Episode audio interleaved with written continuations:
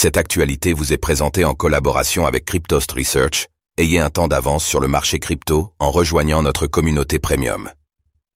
FTX, Sam Bankman-Fried n'aura pas de deuxième procès. Les procureurs expliquent leur choix. Les procureurs ont indiqué leur intention de ne pas mener de deuxième procès contre Sam Bankman-Fried. Ceux-ci ont expliqué leur décision au moyen d'une lettre adressée au tribunal fédéral de Manhattan.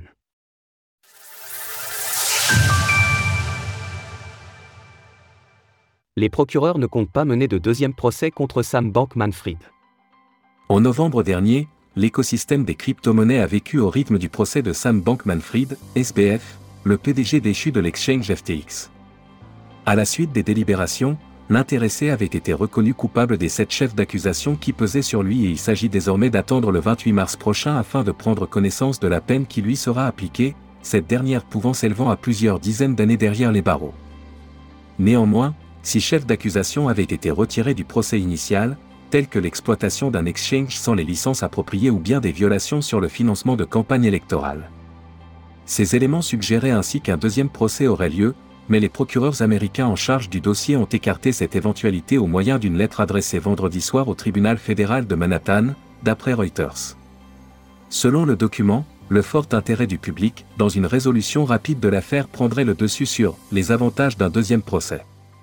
En outre, les Bahamas, d'où SPF a été extradé il y a maintenant un an, n'ont toujours pas donné leur accord pour un procès sur les dix chefs d'accusation encore non traités, participant ainsi à laisser cette question en suspens.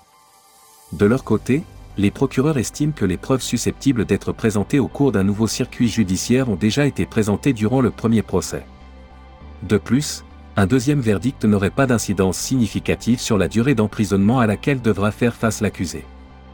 Ils ont également déclaré qu'un deuxième procès n'affecterait pas la durée de la peine d'emprisonnement de banquement frais selon les directives fédérales recommandées, car le juge, Note de la rédaction, Kaplan pourrait prendre en compte l'ensemble de la conduite de banquement frais lors de sa condamnation pour les chefs d'accusation pour lesquels il a été reconnu coupable.